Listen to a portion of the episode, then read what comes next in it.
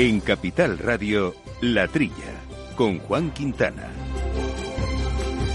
Muy buenos días, gente del campo, y buenos días, amigos del campo y de sus gentes. Eh, la producción española de almendra, tercera por detrás de Estados Unidos, con el 80% del mercado que tiene este país, y ya también detrás de Australia, que nos ha adelantado por la derecha, no es capaz de cubrir eh, nuestro propio consumo interno y nuestras exportaciones. Y esto está generando la necesidad de importar. Y es ahí donde tenemos eh, el problema. La almendra foránea, la almendra de fuera, de peor calidad, se mezcla con la nuestra y esto le hace perder eh, valor. Bueno, pues las autoridades europeas han aprobado la obligatoriedad de etiquetar el origen, de origen, el, el, origen para las almendras, pero solo en fresco. Es un paso sin duda, pero es insuficiente, ¿no? Es un mercado mucho más reducido que el de transformado. Y en todo caso, la realidad es que en productos elaborados es muy difícil que el consumidor eh, distinga organolépticamente una de otra. Por lo que más allá del lícito interés de apostar por lo local, que eso todos estamos de acuerdo, pues yo creo que no se van a, promover nuevas normas eh, que sin duda encarecerían también el producto, tanto por el precio de la materia prima, porque la local es más cara que, la extranjera, como por el propio incremento de los costes de fabricación y envasado. Otra cuestión es que no suena raro que no IGP, que en una marca de calidad como Gijona, pues por ejemplo, no sean almendras de, al menos de nuestro, de nuestro país. Pero bueno, esos son ya matices. El hecho es que la almendra española se encuentra en una encrucijada tras el boom de hace unos años de las plantaciones intensivas. Ya comentamos mucho en este programa esa situación y el peligro que había y al final pues eh, ha pasado la consecuencia de la bonanza de los precios, situación compleja ahora. Ahora la sequía además ha mermado la cantidad y el calibre y nuestra almendra lleva varios años ya con muy bajas cotizaciones ante la entrada de este producto estadounidense y australiano que mencionábamos a precios mucho más reducidos. Y por otro lado, esto es importante, España apostó de forma intensa por la producción de almendra en ecológico que ya ocupa el 25% de la superficie. Bueno, el problema es que su, su demanda también ha caído de forma sustancial con el avance de la crisis económica. También ha caído la demanda de esta almendra ecológica española en Europa y esto ha hundido sus precios. Y hay que tener en cuenta que el coste de producción en ecológico es mucho más elevado que en convencional, por lo que el daño es también sensiblemente mayor. Por otro lado, Estados Unidos puede producir, si quiere, suficiente almendra ecológica, ya produce mucha como para autoabastecerse, pero también para exportar en grandes volúmenes y el mercado internacional lo demandará. En fin, conclusión. Esto es un aviso para navegantes. La apuesta europea por tener un 25% de superficie ecológica en agricultura para 2030, en general, coinciden las cifras, puede generar el mismo problema que se ha producido en almendra. En fin, y todavía mucho más generalizado.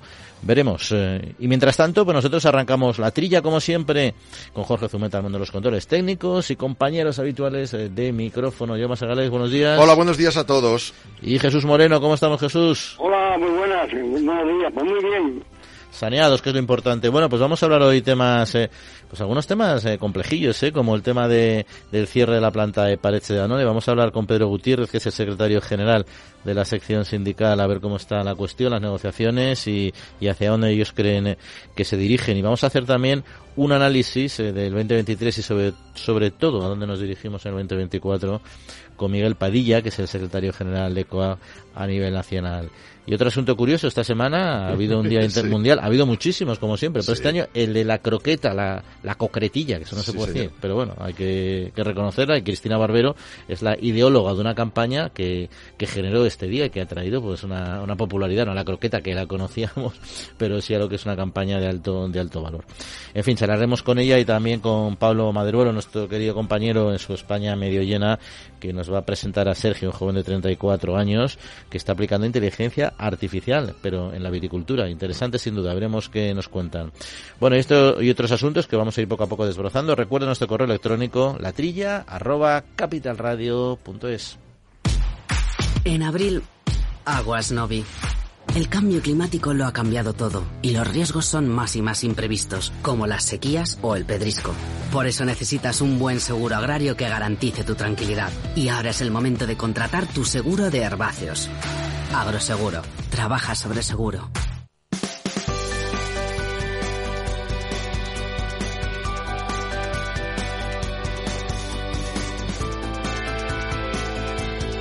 La Trilla, con Juan Quintana, Capital Radio.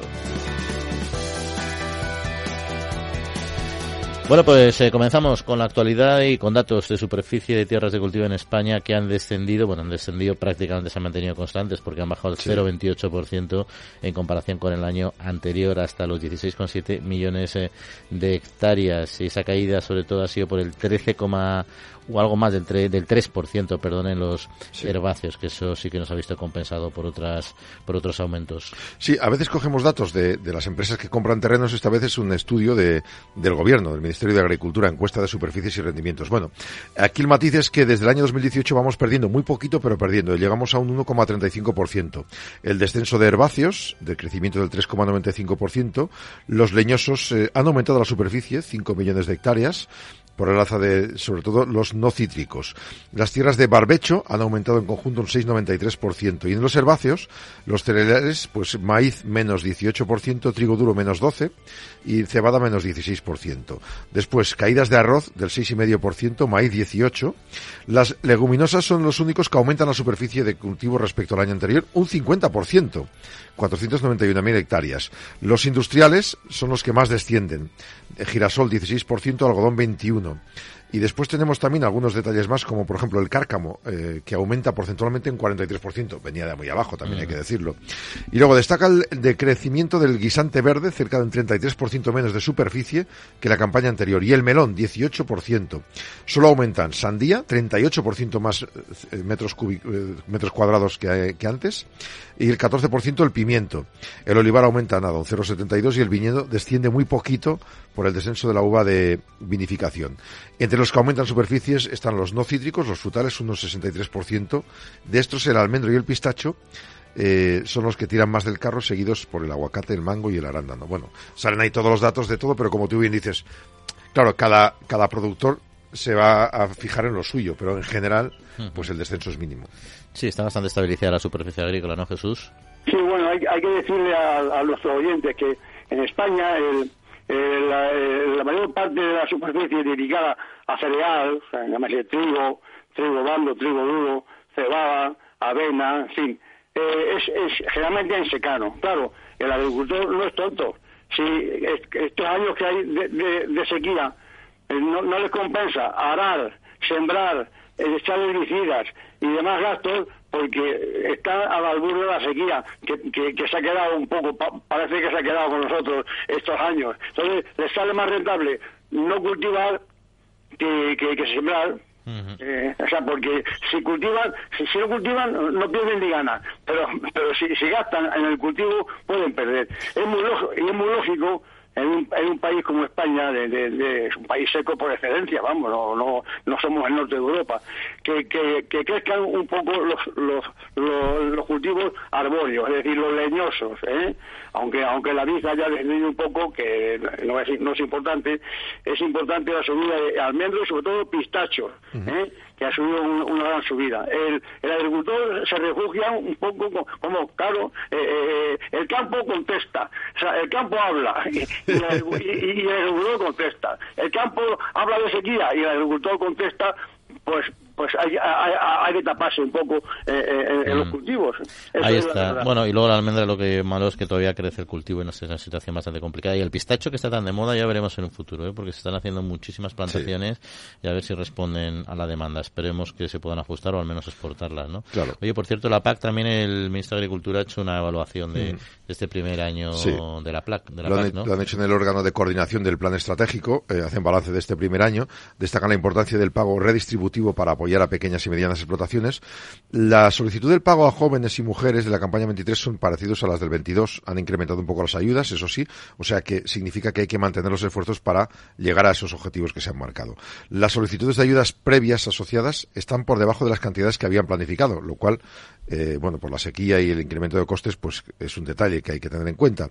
Luego hay un avance significativo, según el gobierno, en la ambición de la nueva PAC que combina condicionalidad reforzada con ecoregímenes. Bueno, ecoregímenes, pues se han acogido a estas ayudas tres de cada cuatro agricultores que han pedido apoyo, 19 millones de hectáreas. Y de esta superficie, las eh, de cubiertas en cultivos leñosos suman 2,4 millones de hectáreas frente al 1,3 de hectáreas de antes de, la, de esta PAC. La superficie cultivada en siembra directa ha pasado de 850.000 hectáreas a 1,3 millones, mientras que las prácticas de mejora de sostenibilidad han alcanzado 6,7 millones de hectáreas, mucho más que los 4,8 que tenían antes. El próximo 1 de marzo empiezan ya a preparar el informe para el año que viene, para la PAC de este 24, y las modificaciones dicen que van a ser ajustes técnicos, que recuerdan que las propuestas que reduzcan la ambición ambiental del plan o modifiquen la estrategia no las van a asumir. Es decir, que todo lo que se añada tiene que ser pendiente de que sea más medioambientalmente sostenible. Sí, Jesús. No, efectivamente, el agricultor se, se, va se va adaptando a las circunstancias, ¿no? La, claro, la, PAC no puede dejar de existir con su, con su evolución y sus cambios, pero el agricultor está preparado tiene buena cintura para, para, adaptarse a las circunstancias, ¿no? Hace, el año pasado y el anterior los ecoregímenes les venía grande un poco por las exigencias y parece ser que, poco a poco se van adaptando. Es decir, que el agricultor tiene cintura para adaptarse a las circunstancias. Oye, y el tema de, cítricos, que bueno, la, campaña ya se sabe esta segunda parte que hay una subida eh, de precios y evidentemente detrás de todo esto está siempre, o suele estar, en este caso está claro, la sequía y el clima, ¿no? Pero además todo se une con a, problemas que tienen ahora mismo precisamente por las, el aumento de las importaciones que tienen de, algunos países como Turquía y Egipto. Hay una noticia buena y una medio buena, eh, o mala. Eh, bueno, que la campaña 23-24 se calculan 5.700.000 toneladas, muy ligeramente por encima de la pasada, pero un 14% por debajo de las últimas cinco en, en, el promedio. Las naranjas y pequeños cítricos eh, retroceden eh, en relación a la media, pero luego hay otros que van compensando. En general, con la excepción de la campaña 22-23, esta es la cosecha más corta de los últimos 11 años. Las estimaciones es que se produzcan 24.000 toneladas más que la cosecha pasada, pero un millón menos que una campaña media. Estamos hablando de mucho dinero. Eh, eh, a, mitad de campaña ya los productores ponen el foco en el clima, la sequía como principal preocupación. El precio, 34,85 euros cada 100 kilos en el caso de la naranja. Eh, estamos hablando que el anterior coste era 35, estamos hablando de un, euro casi menos de lo que se cobraba el año pasado. Eh, en cuanto al año climático, dicen que ha sido un desastre, entre otros UPA. El caso de la naranja, el aforo del Ministerio apunta a una producción 8% inferior a la semana a la pasada temporada y un 24% de los últimos cuatro años. Efectos del clima que han incidido también en otros países, aunque mal de muchos, con suelo de tontos. Marruecos, el calor extremo también lo ha afectado, pero se han abierto las puertas a cítricos de otros eh, sitios, como Turquía o Egipcio, eh, o Egipto, que también eh, pues están, en, este caso, compensando la falta de cítricos en España. Sí, lo que pasa es que al final, el, el claro, está, está costando que maduren los frutos y que cojan el calibre adecuado, con lo cual el agricultor está demorando mucho la, la recolección, diciendo, esperando a ver si consigue realmente fortalecerse, pero claro, cuando ya cuando ya se da cuenta que no va a adquirir más calibre cosecha, pero ya es un poco tarde. Claro. Entonces ahí han entrado los otros productos. Es un tema, es un tema dedicado al de los cítricos, ¿no, Jesús? Vamos a ver, el peor, el peor enemigo, si siempre que hay poca cosecha, a veces les compensa a los agricultores, porque si hay menos cosecha, pero sube el precio, a lo mejor les compensa. Este es el caso de los cítricos. El peor enemigo de los cítricos, está ya más que visto, es las, importaciones de países como, como ha apuntado Jaume, ¿no? Que no, solamente de, Egipto y de, y de, Túnez, sino la, de, África del Sur, donde se producen uno de los cítricos con menos exigencias sanitarias y, de todo tipo que los nuestros. Ese, ese es el gran enemigo que tienen los cítricos españoles. Pues si os parece vamos a cerrar este primer eh, bloque hablando de un tema que me parece interesante, que es de los eh, fertilizantes, que al final es importante explicar lo que son eh, estos alimentos para las plantas, cómo funcionan y la, porque muchas veces no son entendidos, se asocia a un modelo productivo complejo, medioambientalmente, etcétera, pero al final aparte de, de todas las consideraciones medioambientales que tiene la elaboración de los fertilizantes, sobre todo tiene una función esencial para nuestra alimentación y eso han trabajado las asociaciones. La Asociación Nacional de Fabricantes de Fertilizantes ANFE ha publicado un vídeo internacional que han creado a nivel mundial, traducido al español, en el que la base, que van a escuchar un fragmento ahora, son que nutrientes como nitrógeno, fósforo y potasio son esenciales para nuestra supervivencia. Las plantas también lo necesitan para estar sanas en una dieta equilibrada. Tras las cosechas, los fertilizantes son fundamentales para reponer estos elementos y el círculo perfecto, suelo buenas cosechas, lo que permite mantener salud humana y los fertilizantes ayudan a conseguirlo. A cada paso que damos, vamos consumiendo nuestras reservas de energía. Nuestro cuerpo depende de los nutrientes vitales para nosotros que hay en los alimentos que comemos. Nutrientes minerales, tales como el potasio, el fósforo y el nitrógeno, son esenciales para nuestra supervivencia. Necesitamos comida para alimentarnos, pero ¿qué es lo que nutre la comida? ¿De dónde vienen estos nutrientes esenciales? La respuesta está bajo nuestros pies, en el suelo. Al igual que nosotros, las plantas necesitan para pues estar sí, sanas. necesitan muchas cosas. Al final hablamos ahora de la comida para las plantas, igual que con los fitosanitarios hablamos de las medicinas para las plantas. Hablamos de bienestar animal, pues hay que hablar de bienestar de las plantas. ¿no? Ahí está, que no se nos olvide. Bueno, seguimos porque tenemos eh, cuestiones muy de actualidad que hablar y que valorar con nuestros invitados, pero va a ser en un instante.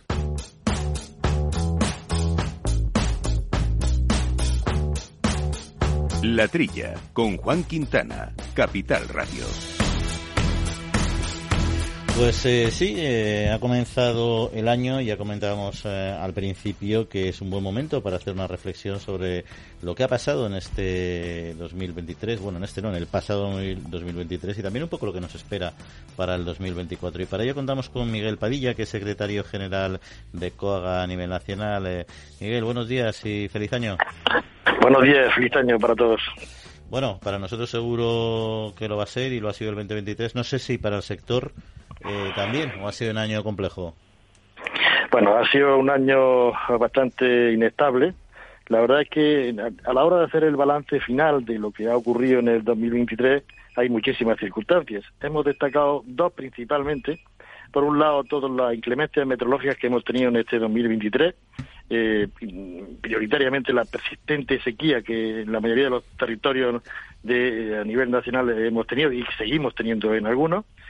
Y, por otro lado, la entrada en vigor de la política de la PAC, la nueva PAC, que, como se sabe, el 1 de enero del 2023, pues eh, tuvo la entrada de esta nueva PAC que ha traído, pues sin duda alguna, una cantidad de burocracia que no teníamos antes y, sobre todo, también lo que es nuevas eh, obligaciones por parte de los agricultores, como son en toda la situación de los ecoregímenes.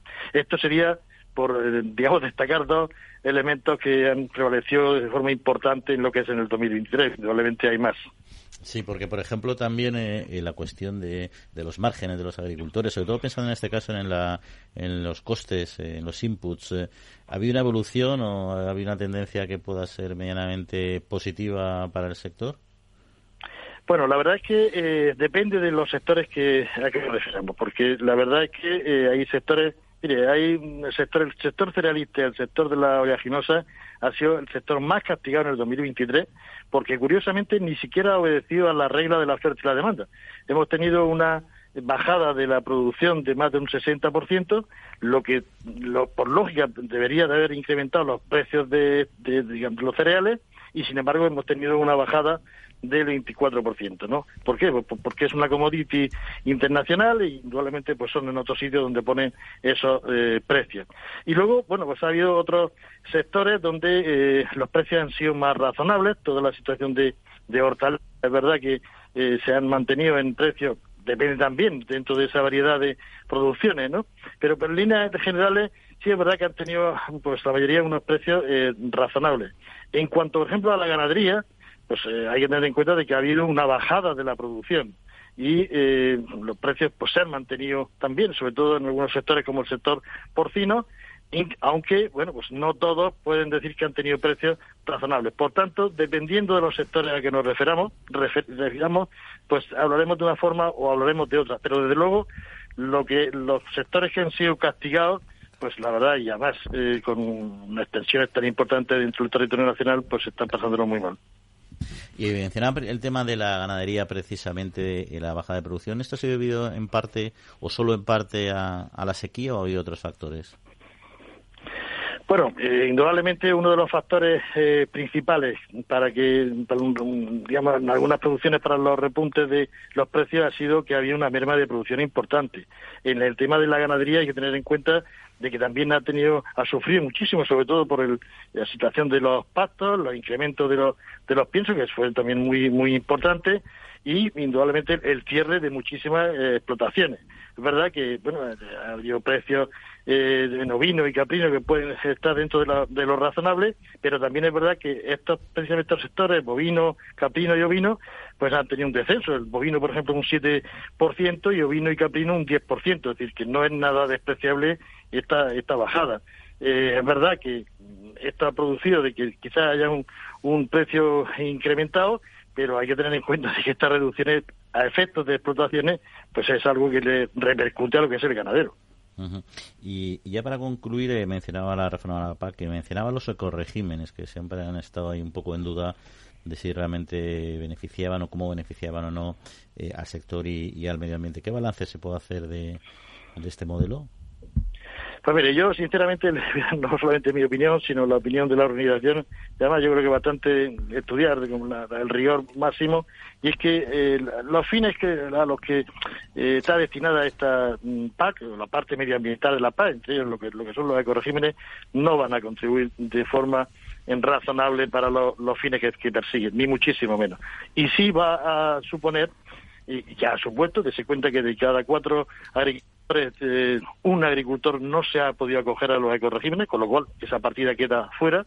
Y digo que sí va a suponer, no precisamente para los fines medioambientales que persigue dentro de la, normativa de la Unión Europea, pero sí para eh, hacer, bueno, pues dificultar muchísimo más eh, lo que es la aplicación de esta PAC. Por, le pondré un ejemplo. Mire usted, si en una situación de sequía, como la que tenemos ahora mismo en muchísimas zonas, pues es muy difícil. Si no hay cubierta vegetal no es posible, porque si no hay pluviometría es, imposible de que eh, nazca absolutamente nada. Por tanto, a veces eh, se legisla eh, no acorde a la realidad de lo que es la, el campo y yo creo que esta es una de las mm, normativas que se ha hecho de esta manera, sinceramente. ¿Y 2024, eh, cómo lo ve? Bueno, el 2024 va a depender también de muchísimos temas. Es verdad que los costos de producción que es una, durante 2023 ha sido también eh, una constante importantísima, aunque sí es verdad que en los últimos meses hay, una bajada, desde nuestro punto de vista, escasa, pero cierta eh, bajada, y es verdad que hay que eh, significarlo, y va a depender, bueno, pues de muchísimas cuestiones, y una principal va a ser, sin duda alguna, la climatología, o sea, darse cuenta que ahora mismo hay zonas donde no se ha podido hacer plantaciones porque no hay agua para poder regar. Y hay zonas de secano, ya no de regadío, donde, eh, bueno, pues lo que son las plantaciones están en una situación muy difícil. Por tanto, si tenemos un año climático parecido al 2023, donde persiste la sequía y donde no solamente la sequía, sino la, lluvia torrencial, la helada y todo lo demás, pues sin duda alguna esto va a producir otra merma de la producción y va a causar un, problema sin duda alguna también en, los precios. Y desde luego también va a depender de que eh, los costos de producción no suban, sino que sigan bajando, porque de lo contrario, pues indudablemente harán más inviable estas producciones. Eh, Miguel Ángel eh, Padilla, secretario, general de COASPO. Muchas gracias por acercarnos su opinión y esperemos que venga un 24 un poquito un poquito mejor de lo que de lo que se vaticina. Un saludo. Un saludo, esperemos y buenos días.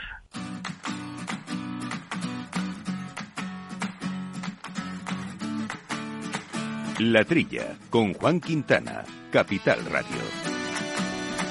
Bueno, pues seguimos aquí hablando de campo y nos vamos a ir hasta Argelia. Bueno, más bien van a venir desde Argelia los pollos que ya se han vuelto a autorizar puedan ser importados desde España, mejor dicho. Claro, insumos avícolas, polluelos de cría, polluelos ponedores, huevos para incubar procedentes de España. En este caso va a ser importación por un lado y exportación por otro. El gobierno argelino desautorizó en 2022 a las patronales que trabajaron. Acuérdense que hubo el problema ese gordo eh, en el que eh, las relaciones diplomáticas entre ambos países entraron en una inédita crisis en marzo del 22 cuando Pedro Sánchez mostró su respaldo a la propuesta de Marruecos de, sobre el Sáhara. Bueno, pues a la espera de que se materialice todo, también el Ministerio argelino de Transportes ha autorizado que aumente el número de vuelos entre ambos países, no solo turísticos, también vuelos profesionales y vuelos también de carga.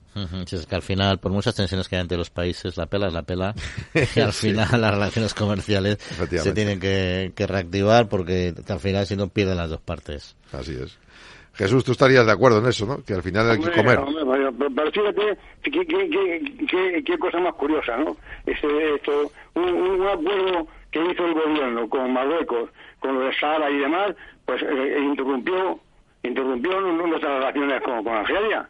no, solamente en plan de, de, gas y de y, lo que le comprábamos, sino que además, fíjate qué curioso, no emitían eh, la importación de, huevos y de, y, y, de aves. Curioso, ¿eh? Eso la gente no lo sabía. Mm. Bueno, pues para que vean.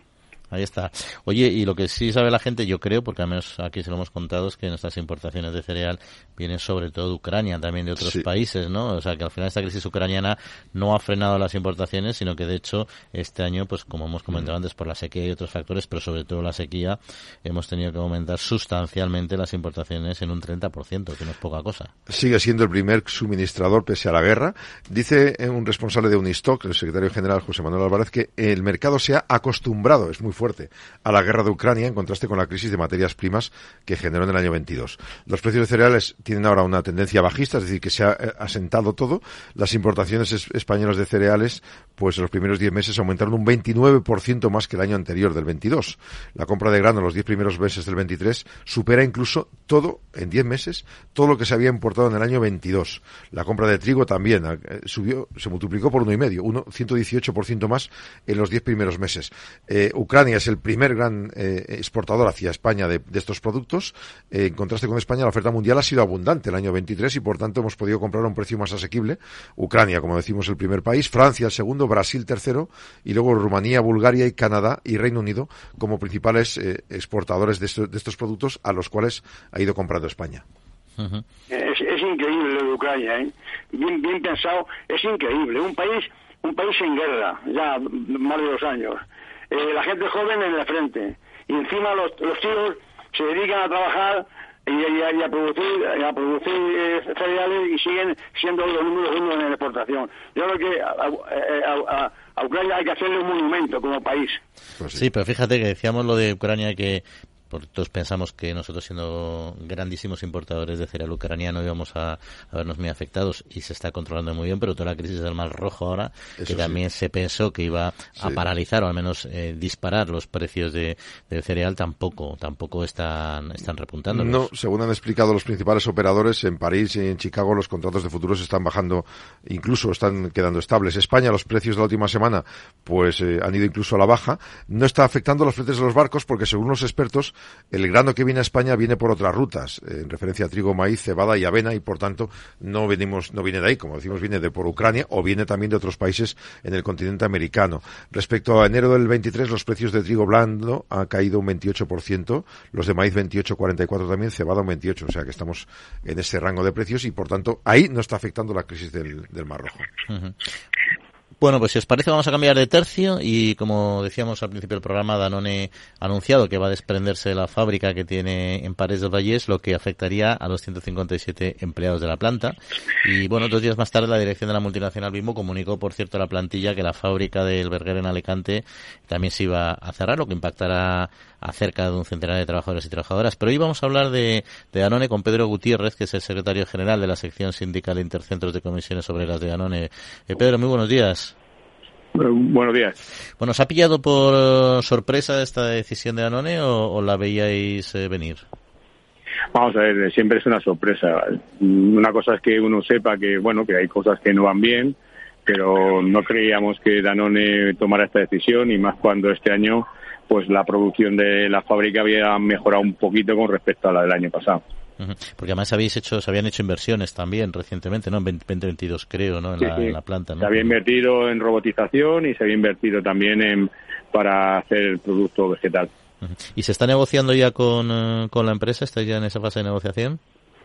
Vamos a ver, eh, estuvimos el día 17, después de la notificación del viernes, el 17 se reunió con nosotros la empresa para entregarnos la documentación técnica y bueno, y constituir la mesa negociadora. Mm, todavía no hemos empezado la negociación. Pero realmente eh, eh, parece es histórica, es un símbolo y sobre todo para los lácteos de, España y sobre todo Cataluña. Eh, ¿No hay ninguna manera de evitarlo? ¿Tan mal está la, la compañía ahora mismo?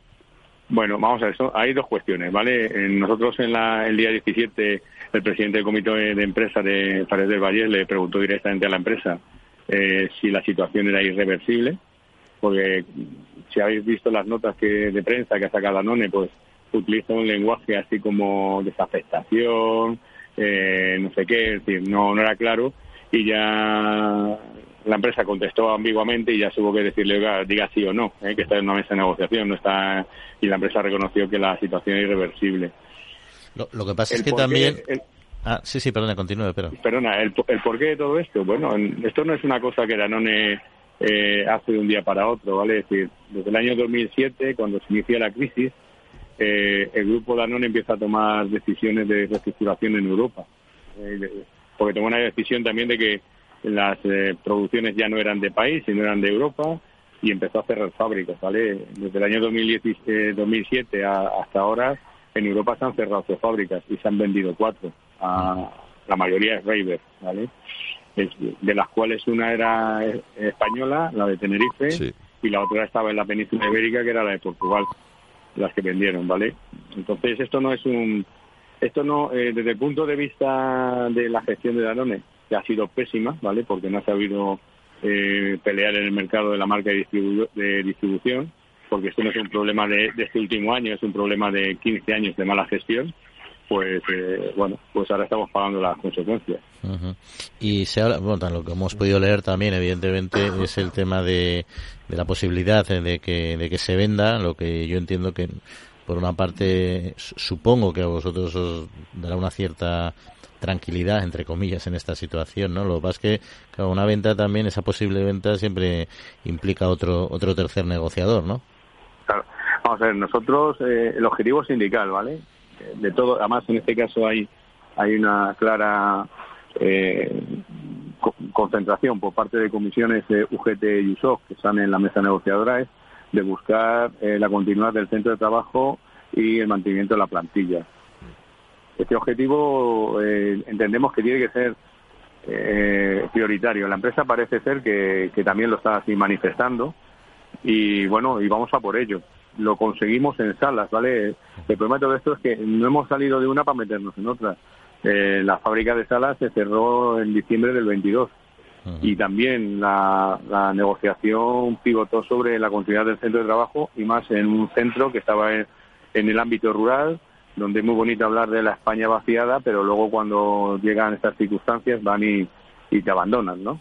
Entonces, en la negociación de salas que era un pueblo de Asturias, que está en un valle, con unos problemas de comunicación porque el puerto de La Espina no se había terminado ni está terminado el tema de la autovía, eh, no era atractivo y a pesar de eso se consiguió un inversor holandés y posiblemente ya a finales de este año, en el último trimestre, empiecen a producir queso y manteniendo el número de trabajadores. ¿eh? O sea que eh, si en Salas lo conseguimos siendo una situación geográfica más compleja, entendemos que la fábrica de Pares del Valle está en, un sitio de comunicaciones privilegiado, a dos horas de Francia, eh, con autovías y comunicaciones potentes, pues y luego con una fábrica con profesionales que están en temas de tecnificación, tanto personales de producción y mantenimiento y técnicos con muchos conocimientos, pues el capital humano y luego la parcela suma mucho para intentar conseguirlo y eso va a ser nuestro objetivo de negociación.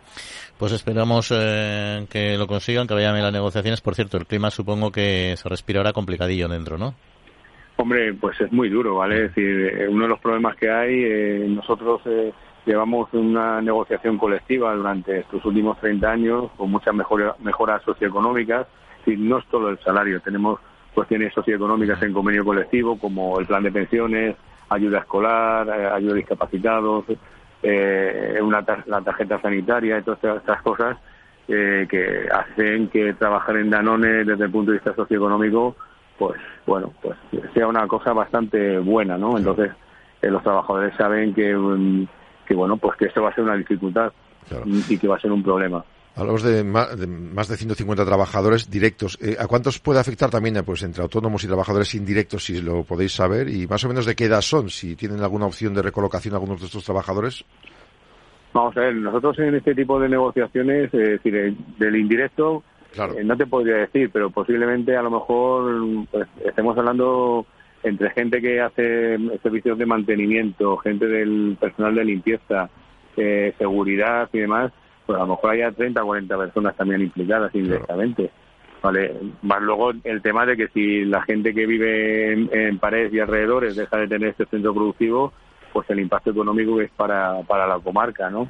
Entonces, eso se, se nota. Eh, en las edades, pues, eh, estamos ya analizando los datos que nos da la empresa y bueno, nuestro objetivo de negociación es que también la, el volumen que hace la fábrica en, en, en pared, eh, nosotros no vamos a tolerar que se vaya a Francia, ¿vale? Porque en salas eh, la producción era ya muy residual y, y, no, no había la tecnología que había que hacer y las inversiones en salas en otros centros de trabajo no era viable y se marchó a Francia, ¿vale? Pero al cambio aquí nosotros el tonelaje de, de Aldaya no vamos a aceptar por de ninguna forma que no se quede en España. Uh -huh. eh, la fábrica que más posibilidades tiene por tecnología es la de Aldaya y, y, eso es lo que vamos a pelear, que la, que la producción se vaya a Aldaya y bueno, si eso también puede generar en la negociación la posibilidad de movilidad geográfica claro, para aquellos claro. trabajadores que quieran de pared eh, seguir en la compañía, pues bueno, pues eso es parte de la negociación, la movilidad sí, geográfica, sí. El, el, el, la salida económica,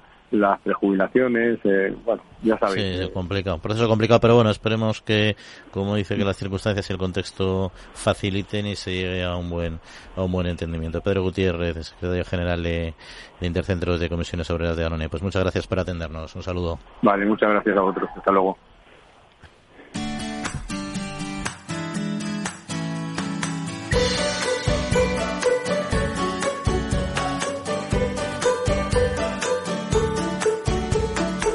Bueno, pues es un tema complicado. Es verdad que hombre, han invertido mucho en tecnología en los últimos sí. años en esta planta. Está con unas, con unas, comunicaciones, unas conexiones muy buenas y yo creo que eso puede eh, facilitar. Es que claro, cuando tú has invertido tanto y de golpe porrazo eh, tienes que cerrar, tiene que haber algo más que simplemente, porque si no, no hubieras invertido, hubieras dejado que fuera cayendo la producción de la, bueno. de la empresa, ¿no? Digo yo. Oye, estábamos antes comentando, por cierto, el tema de los precios del cereal y Ajá.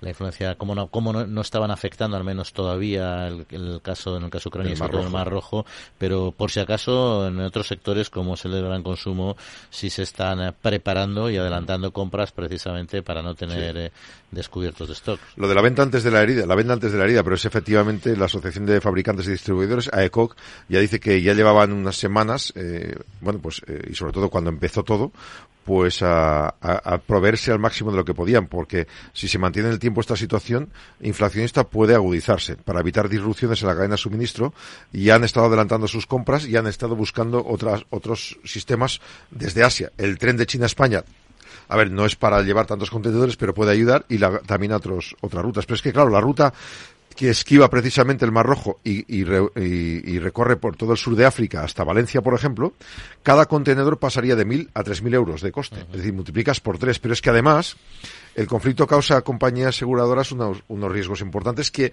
multiplican también por dos o más el precio del seguro de esos fletes.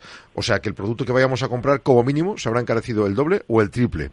Además, la llegada del año nuevo lunar, el 10 de febrero, que es el aumento de demanda en este periodo mm, para el tema de los chinos que están en otros países, pues también puede hacer que aumente todavía los precios. O sea, que se han adelantado, pero no lo suficiente, y aunque se intente buscar otras rutas, es posible que en este mes y medio siguiente o dos meses tengamos un aumento de precios. Otro más. Pues a lo mejor hay que comprar un poquito antes, ¿eh, Jesús? ¿eh? Para comprar baratillo, ¿no? Bueno, barato, menos caro. Lo, lo, lo, que no explico es por qué, por qué el mundo no reacciona ante, ante esas cuestiones, ¿no? ¿Cómo, cómo un país puede cerrar esa vía de, de comunicación? ¿no? Y, y, y, y, no consigan o un acuerdo o, o, o, por las buenas o por las malas. ¿no? A ver, Estados Unidos está bombardeando ahí, pero es que, es que al final es, un, es, es, una cosa, es un paso muy estrecho. Ya pasó con el carguero. ¿Te acuerdas cuando aquel carguero se, se, quedó cruzado? Y cómo afectó el mercado mundial. Efectivamente, sí, sí. bloqueó centenares de barcos. Sí, sí, sí, eso es, es, la bomba. Oye, que van a dar ayuda, se van a repartir 40, casi 46 millones de euros para promocionar sí. el vino entre el gobierno y las comunidades autónomas. Ha habido una reunión sectorial del ministerio, repartirán esos 45 millones millones para programas de promoción en mercados de terceros países en el año 2025. O sea, ahora son las ayudas, se convocan, se pueden ir otorgando y se entregarían a final de 24 para el 25. Se habían presupuestado 55 millones, pero las solicitudes han sido menores. Han pedido menos dinero, 45,8, con lo que han permitido eh, pues un máximo de hasta el 50% de 673 programas de promoción de vinos al exterior en una intervención sectorial vinícola dentro del, mar, del Plan Estratégico Nacional de Política Agraria Común. Es decir, que vamos a potenciar, Jesús, los vinos fuera de aquí.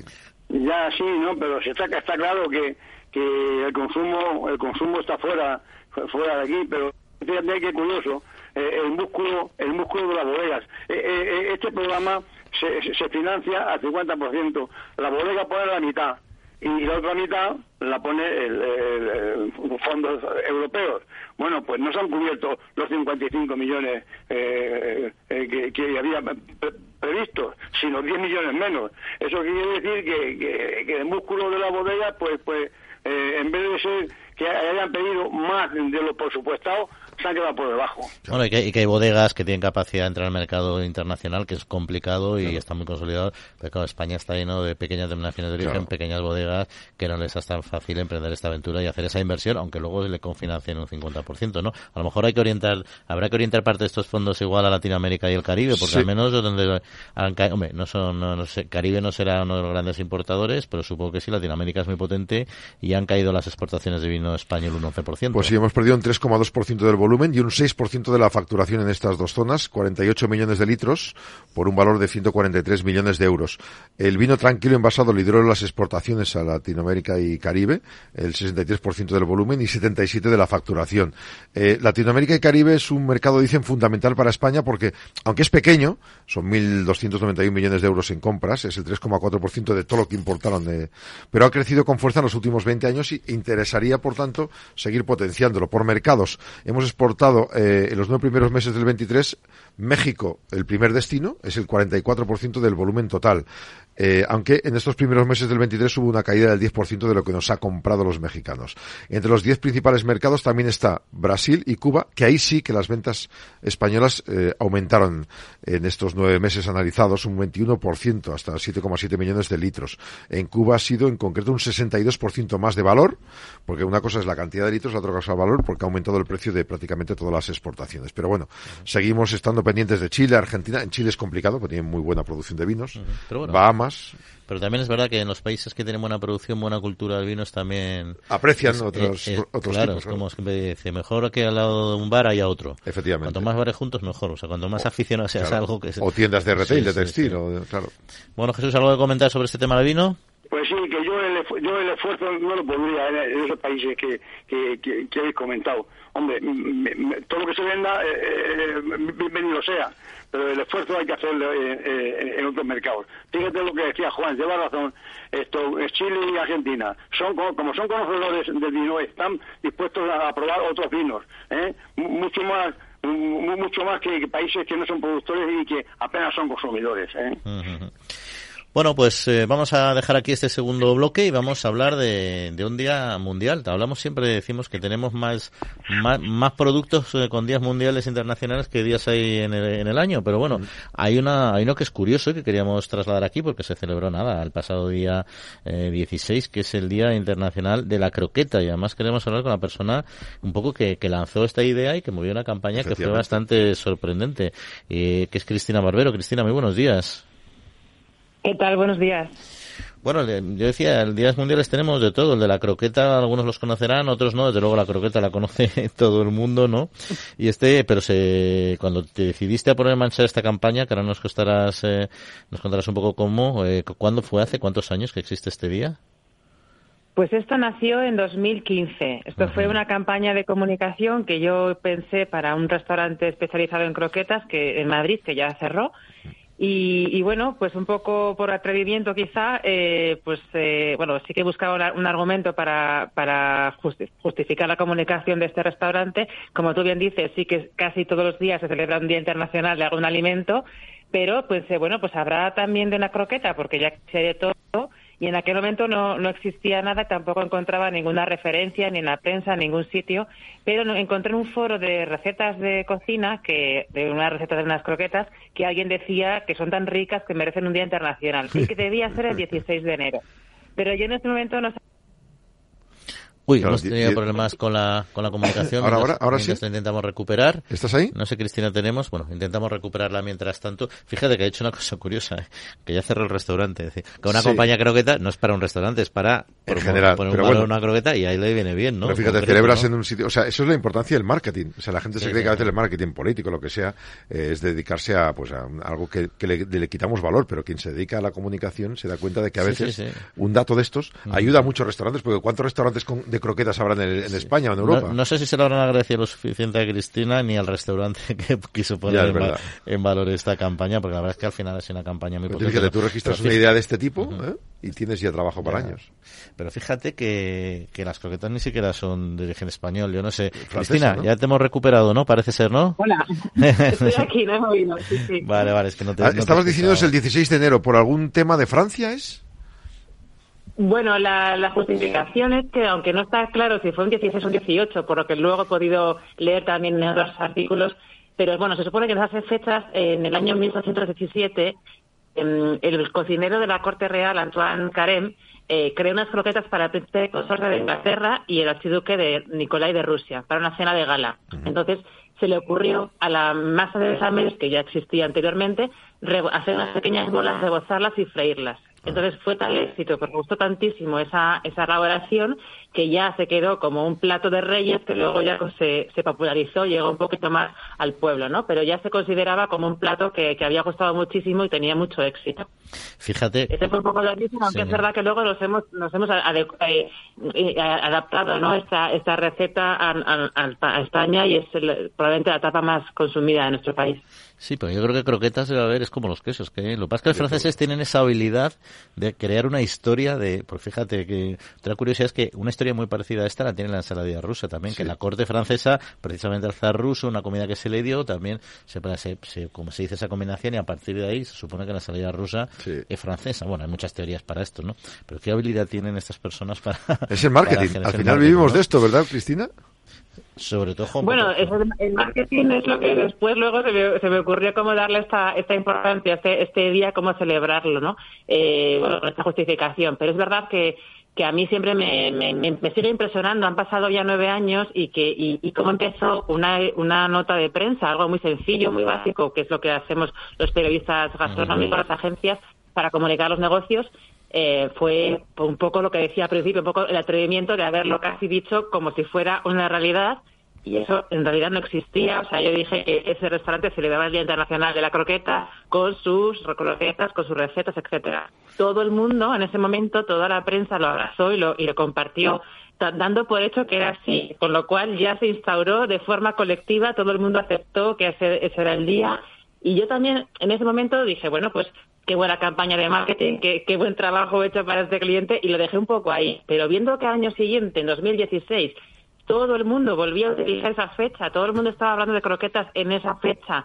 eh, había, mm, no sé, directo en televisión, muchísima, muchísima información en los medios, eso sí que ya dije, bueno, esto ya ha quedado instauradísimo, esto ya es un hecho y ya es imparable, ¿no? Pues nada, esperaremos eh, para el próximo año, no, para, no para comerlas, claro, porque claro, a pero... cada día, pero celebrarlo. Oye, ¿esto, ¿esto se registra? O sea, tú ahora mismo si quiero hacer algo con el Día Mundial de la Croqueta, ¿a ti te llega algo de dinero como pasa con los derechos de autor de algo? Mm, no, de hecho lo consulté, tuve, bueno, un año sí que lo, pregunté en el registro de, de, marcas y patentes, pero me comentaron que, mm, que, las ideas no se pueden registrar, porque yo tampoco puedo decir, de hecho no es cierto que me lo haya inventado yo, porque yo ya lo vi en un foro que alguien lo decía, que merecían un día internacional. De hecho, no sé quién lo dijo porque ni lo recuerdo. No, no es que yo dijera, ah, va a ser este día porque lo digo yo, sino que yo lo encontré en alguna referencia. Entonces no se puede justificar que haya sido la primera persona que se le haya ocurrido. Incluso a alguien más puede haberse ocurrido antes, pero simplemente lo único que, que yo lo, materialicé, ¿no? Pero sí se pues pueden registrar otras cosas como recetas o algo así. Pero ser capaz de materializarlo en el campo de la comunicación eh, es clave, o sea, que tiene un valor que eh, mm, está bien que no te haya pagado por ello, pero espero que lo hayas podido rentabilizar con, el, valor que tiene por una campaña. Claro, yo no necesito un registro porque yo creo que ya está, todo el mundo lo ha compartido, ya ha pasado fronteras, ya no se celebra desde desde Latinoamérica. Este año he visto también referencias por primera vez, eh, creo, porque tampoco sé si más años ha habido, pero también en Dominicana, también lo ha habido en Cuba, en Argentina, en muchísimos países se comparte esta noticia, esta, esta idea, porque es un país donde no, donde no se comen croquetas, ¿no? porque hay países donde no se comen y, ahí se está también comunicando y publicando esa información. Pues se empezaron a comer seguro. Cristina Barbero, pues nada, enhorabuena por esta campaña que pusiste en marcha hace unos años y nada, y seguiremos oyendo hablar de ella en el futuro. Y comiéndolas. Y comiéndolas, por supuesto. Un saludo. Muchas gracias, que así sea. Gracias. Aquí siempre hay dudas, es como la tortilla con cebolla sin cebolla, ¿eh? pero la croqueta hay de tantos tipos que nunca sabes cuál escoger. Tú vas a un restaurante, de, cuáles quieres? Póngame de todas. Apenas que cerrar el restaurante, joder, después de que te se montó alrededor suyo y luego cierra. Pero bueno, es lo que hay. Así son los pequeños negocios.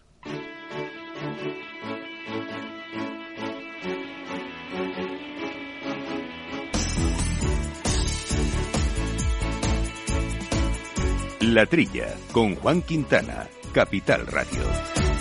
No, pero lo que decía antes es que me llamó la atención, ¿eh? la ensalada rusa. Al final, nos falta a los españoles a la croqueta. ¿Por qué tiene que ser francesa? O sea, es que no lo entiendo. ¿Por qué la ensalada rusa tiene que ser francesa, no? Bueno, eso, la verdad es que Espera no. que no venga un chino y se nos quede la paella los como franceses y los italianos, cualquier alimento que, que ponen en su plato, aunque lo pongan en el resto, los quesos franceses, sí, buenísimos, magníficos, pero es que hay quesos magníficos en todos los países. Claro. Lo que pasa es que ellos han hecho un marketing, bueno, tienen más volumen de producción a lo mejor, y lo han hecho fantástico. Y nosotros nos ha faltado esa picaresca comercial. Pero bueno, vamos si os parece a viajar por nuestros pueblos con nuestro querido amigo Pablo eh, Maderuelo y por Castilla-La Mancha y vamos a hablar de algo tan relevante y tan de actualidad como es la inteligencia artificial. Pablo, muy buenos días. Hola, ¿qué tal? Muy buenos días. Hoy os traigo la historia de Sergio, un joven de 34 años, viticultor, que vive en Tomelloso, en la provincia de Ciudad Real, y que nos va a contar cómo está aplicando la innovación y, en concreto, entre otras cosas, la inteligencia artificial, pues para el desarrollo del vino, eh, que es, eh, como os digo, a lo que se dedica. Sergio, ¿qué tal? Muy buenos días. Buenos días.